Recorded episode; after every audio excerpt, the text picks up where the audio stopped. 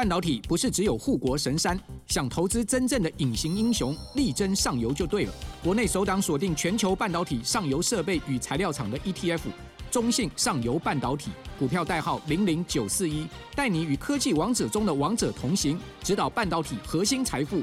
二月二十六到三月一号，称王募集，申购速洽中国信托投信与全台各大证券商。投资一定有风险，基金投资有赚有赔，申购前应详阅公开说明书。Hello，大家好，欢迎收听史塔克先生听我聊聊科技生活大小事。我是史塔克 AK 台大电机部 AK 数据科学家的。家好，嘿，这一集我想来跟大家聊聊的东西是计算机概论。哎，好像每次。讲标题的时候都会想笑一下，因为我觉得会不会很荒谬？虽然我们这边是投资频道，但是我们这边我自己主打的领域还是科技跟投资这两块领域了，所以会交替来交替去。因为我这学期有在学校兼课，然后。有教一门计算机概论。我原本最一开始的打算，其实是把每一个章节拉出来的时候，一一的去检讨一下，说，哎，哪边可能可以讲的再好一点。可是觉得这样也很无聊，所以我就直接来一个总回顾，想说，哎，这学期来跟大家聊聊，说，如果对于计算机概论这一堂课程，听众有兴趣的话，可以听听看我们这就是我在这个这一期探讨的东西。然后我知道有些学生会听我节目，所以 如果你是修这堂课的同学，那如果你有什么建议的话，也可以往下留言分享一下，说，哎，你觉得可以怎么改进，好不好？看这样好奇怪哦，这样好像变成我 T A 是我的听众是我的学生一样。好了，那计算机概论这一门课呢，它其实是一门基础的入门课。那这个入门课程呢，它包含了蛮多东西的，像一开始的计算机的历史啊。硬体还有软体的一些简单的介绍，到后面呢，其实会有很多 computer science 资工系相关的课程的一些必修的一些概论，比如说资料结构、演算法。还有一些什么人工智慧啊、机器学习等等，以后可能会变成一门必修课，三学分的必修课。那我们在这一堂课，可能就是简单的一两堂课，让大家先知道在干什么就好了。那计算机概论，其实在很多科系都会有。那这堂课其实会有两种教法。以前在机械电机的时候，他们就只让我们学习语言，就变成城市语言课程哦。但是因为现在很多职工系啊，或者是很多的系所，直接把城市设计、城市课程拉出去当一堂课，所以计算机概论。另外一种教法就是我们这一种教法，就是把。整个电脑的历史脉络，还有一些概念性的东西，让大家在一学期之内，哎，先了解一下在干什么，那到底有没有兴趣？好了，那我这一集想要的呈现的方式，变成说一样，我变 我自己身当主持人以及回答者的角色，让大家我自己设计五个问题，然后让自己自问自答一下，也是当过自己给自己的一个反馈。好，第一个问题。哎，为什么大家或者说很多的科系要来学这堂课？学这堂课到底有什么好处？啊，我现在切换 回答 speaker 的角色，叮咚啊！学习计算机概论呢，我认为是会有很多好处的。首先，因为城市设计还有。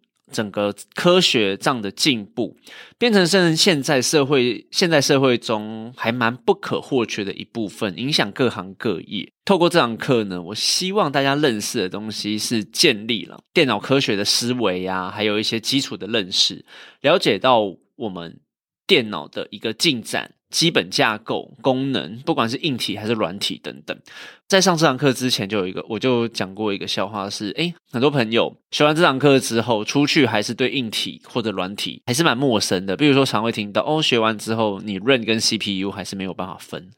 我知道在有一些对于。常看电脑的人觉得很扯，不过这件事我他妈这 这学期我真的有遇到，有学生就是到后面还在问我说：“诶，他要升级电脑啊，他要跑快一点，是要升级哪一个硬体才是比较正确的？”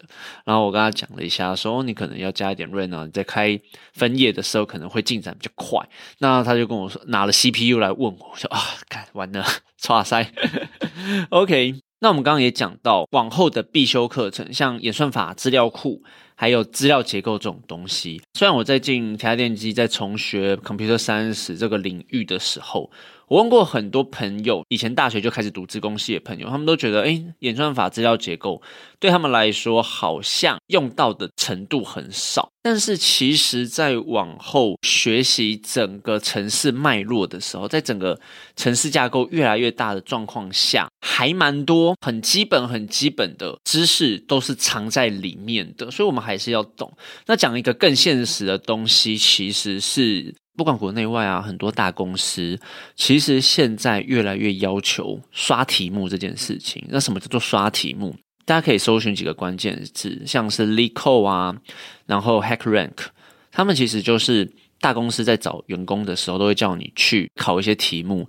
那 Leeco 跟 HackRank 会提供很多写程式的题库给大家，比如说什么排序啊、找东西 search 啊，或者是一些 index ranking 的排列等等。那他们会包装成一些应用题。大家小时候都有写过，小学生都写过应用题这件事情嘛？那长大之后就变成城市的应用题，它会包装成一个比较，嗯。不能说有趣哈，说有趣吗？反正是包装成一个故事，然后叫你去解决这一个问题。那像我在期末考的时候有考一题，我请我的助教出，他就说：，诶，如果今天有红黄白。三个箱子，那是打乱的状况下，你怎么用你的算法？你怎么用一个方式把它们变成相同颜色的箱子会摆在一起？比如说有十个箱子是红白交错的嘛，那你怎么把它排列成？哎，前面三个是红色，中间三个是白色，那后面三个是黄色，这样子就是一个很简单的算法。你你可以怎么去设计它？那往后想要进来电脑科学的。这一定是会面临到的东西，所以像资料库演算法、资料结构这些东西都都是超级重要的。你如果连这些东西都不懂的话，你在刷题的时候是非常痛苦的，真的，你会非常的痛苦，你会看不懂。你就算解答在你旁边，你还是看不懂在干嘛。对，应该说这比较现实面的东西了。第二个问题。课程之间包含了哪些知识内容？诶，这我在刚刚好像也讲过蛮多了嘛，对不对？它包含蛮多的主题，像是我刚刚讲的电脑科学的历史啊、硬体的历史，还有软体的历史，像这些东西，我自己是当故事在讲，也当故事在听啊，会觉得嗯还好。一开始录音其实也蛮想讲这一块，但我不是时间的女儿，我不是历史频道。也不是说是历不历史的问题，而是我觉得我讲起来就不有趣，我不知道怎么把这种东西写得更有趣，念给大家听。对，原本有想要写一个图灵的故事，有没有？那写到一半，看，总完自己写超无聊的，所以就没有办法跟大家分享这一块。OK，那如果大家有兴趣的话，自己去看那个 Imitation Game 那模仿游戏硬体的知识，我那个时候就是请我朋友，然后直接来。课堂上组装一台电脑给大家看，但是因为场地啊，还有一些经费的关系，根本没时间让大家自己操作，就是可以自己组一台电脑，不然我觉得这样才是最完美的。嗯，这个就比较可惜一点的地方。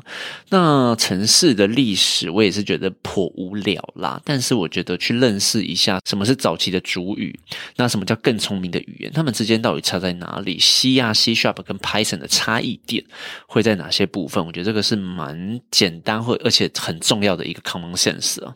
而且往后啊，你不管从事是不是科技的行业，这个系所是资料科学系，数据分析，不管在各行各业都超级重要的。像我最近看了一个影片，它是费城七六人队，就是 NBA 的一个球队，最近几年非常重视数据分析在球员身上嘛。大家如果有看过一本 MLB，就是美国大联盟的。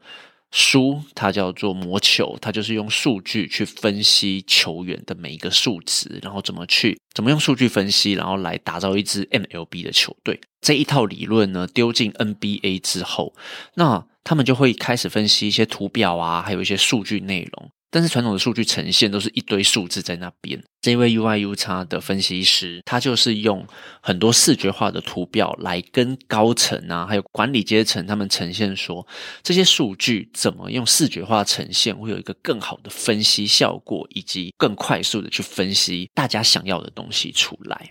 对，所以数据分析这一块其实是还蛮重要的。那数据分析这一块呢，它所里面很多的基础也是在计算机概论这一堂课可以去修到的部分。以前老师都跟你说基础基础要打好。那计算机概论这一堂课，其实它比较算是基础里面的领航员，让你先知道说，哦，你可能有哪些基础要打，再往下去分散。所以这学期呢，我用专案课的方式，就是我之前在外面带实验性教育的时候的一个方法，让大家在课堂上中自己去发想一个东西，去把它做出来。第一堂课其实我就列了二三二三十个，还三四十个专案给大家自己挑选，自己去选择一个好玩的东西，自己往下做。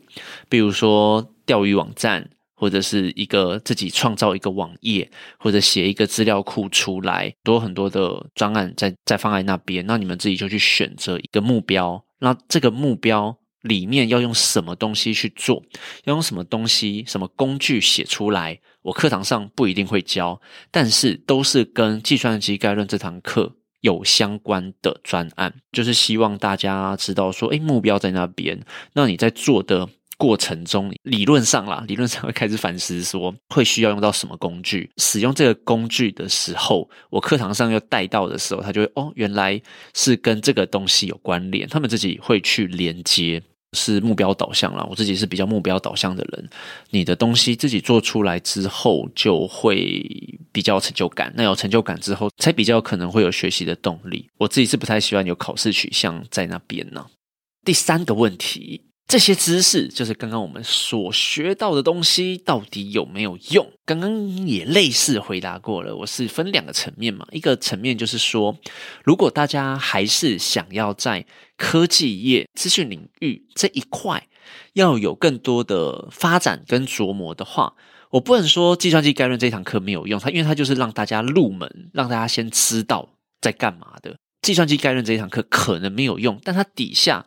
那些东西包含的那些东西是非常有用的，而且很多我自己觉得是 common sense 了，但是我教完之后发现好像不是这么知道，大家不是这么知道这些东西，所以这堂课到底有没有用？我觉得是取决于大家未来的发展领域到底在哪里。因为我这堂课除了本科系生之外，我也教了蛮多文院。来学的，比如说日文系、中文系，那他们来学这堂课程，他们希望得到更多的技能跟知识在里面。而且我跟大家讲，外系来修的学生比本科系还要强。除了他们本来就是大二大三的学生之外，他们的动力、学习的动力本身就是比较高的，因为他们知道说他们不可能有只有文院的技能就可以在这个世界上混得很好。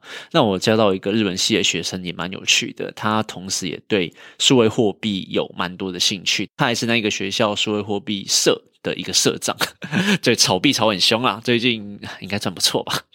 对，所以这些知识到底有没有用？如果没有用，大家就不会来学了，对不对？不论你是不是想要继续琢磨这一块，未来这些工具都是一定会用到的。像 Chat GPT，它其实就是一个工具，对，它也有一个工具，让大家可以把东西做得更好的一个工具。AI 画图也是一个工具，未来在画图领域的人会需要跟这些 AI 科技工具共存。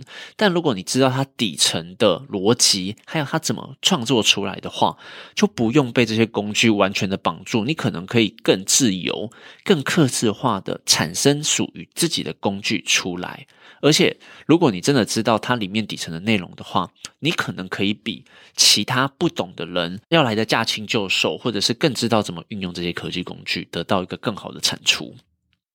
最后一个小问题：这堂课有没有机会有改进的地方？改进的地方。以第一次教课来说，我是还蛮满意的。那如果可以改进的地方，我觉得是比较没有动力的学生在前期就有一个更好的选择，是我让他有更简单的选择，并且让划水的人再降低。因为虽然一开始的时候我就有讲，我很不喜欢。Free Rider，但是我发现大家对 Free Rider 的包容程度算蛮高的。Free Rider 去整个去消除不太可能，可是你怎么让每一个人都可以多多少少学到一点东西，还蛮重要的，而不是说他们 freerider 程度有点夸张，就是整个学期的分工只有做报告、上台报告或者是找图片这些东西而已。但他们真的会觉得这样就是一个贡献，可以写在上面，可以说服长官，可以说服老师说：“哎。”这个是他有贡献的地方，对，这个是我觉得比较不好的东西，可能会对于没有动力的学生来说，有其他更好的方式去引起他们自己的兴趣。不过这个也蛮花时间的啦，对啊，虽然我已经上满十八周。对于有些大学来说偏多，像台大现在只上十六周，我觉得超扯的。他们圣诞节放完就是直接放假了，我硬生生的还是多两周给学生。因为以前在实验教育的时候，我们没什么没有时间最多，就是希望他们能一步一步的提高自己学习的动力。在家长啊、老师这边，其实是需要更多的耐心去跟他们沟通，让他们了解到说，哎，学这些东西的意义在哪里？你去产出东西。你需要去产出东西，需要去亲手做出东西，你才知道你为什么要去学习。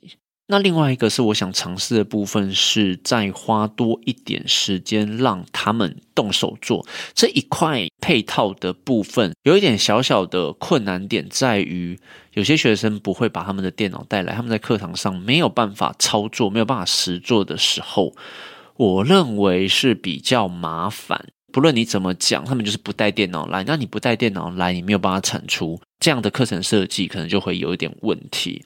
所以我在想说，是不是要叫他们去电脑教室，让他们自己去操作，把这个东西做出来？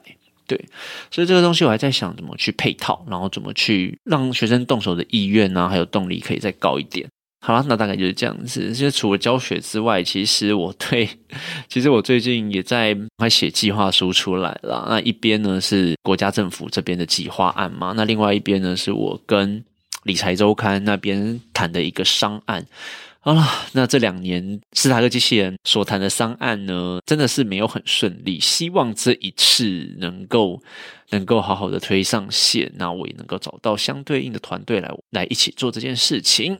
好，那希望有好结果。对于这一集呢，计算机概论的小小的反馈反思，虽然是我自己的反馈，不过也希望对于这一块有兴趣的朋友。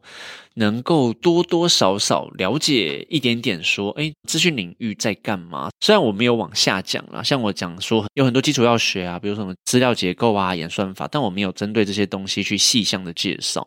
但我觉得，如果有听到这种关键字的朋友，你们有兴趣就直接去 Google 好不好？Google 真的很方便，你们可以大概去看一下，说现在大概计算机概论在做什么，你是不是真的了解？那如果你想要进来这一块领域的话，就是有很多方法啦，除了坊间学习的东西之外，你也跟我讨论。那我会可能会跟你聊聊之后，用一些目标导向式的东西，让你可以去做一下，提升自己的能力。那如果之后要转职的话，可能也会比较顺利，也比较方便。像我之前 Udemy 开的一个线上课程，一个 Python 的线上课程，那也是有一些朋友啊，就回馈我说，哎，学完这些东西，他做了一些工，做了一些专案之后，他真的有顺利的转职。所以在现在的社会，你要多学东西其实不难，网络上都超级多资源的。重点是你有没有意愿，你有没有学习动力，你有没有真的往下去做好，这个真的很重要，好不好？好了，那我们今天就这样子。如果有什么问题，有什么要回馈的东西，就直接到 IG 或者是其他，或者是可以联络到我的地方寄信给我。如果可以的话，打开你的 Apple Podcast 五星好评，留言一下，好不好？好，那我们下次见，拜拜。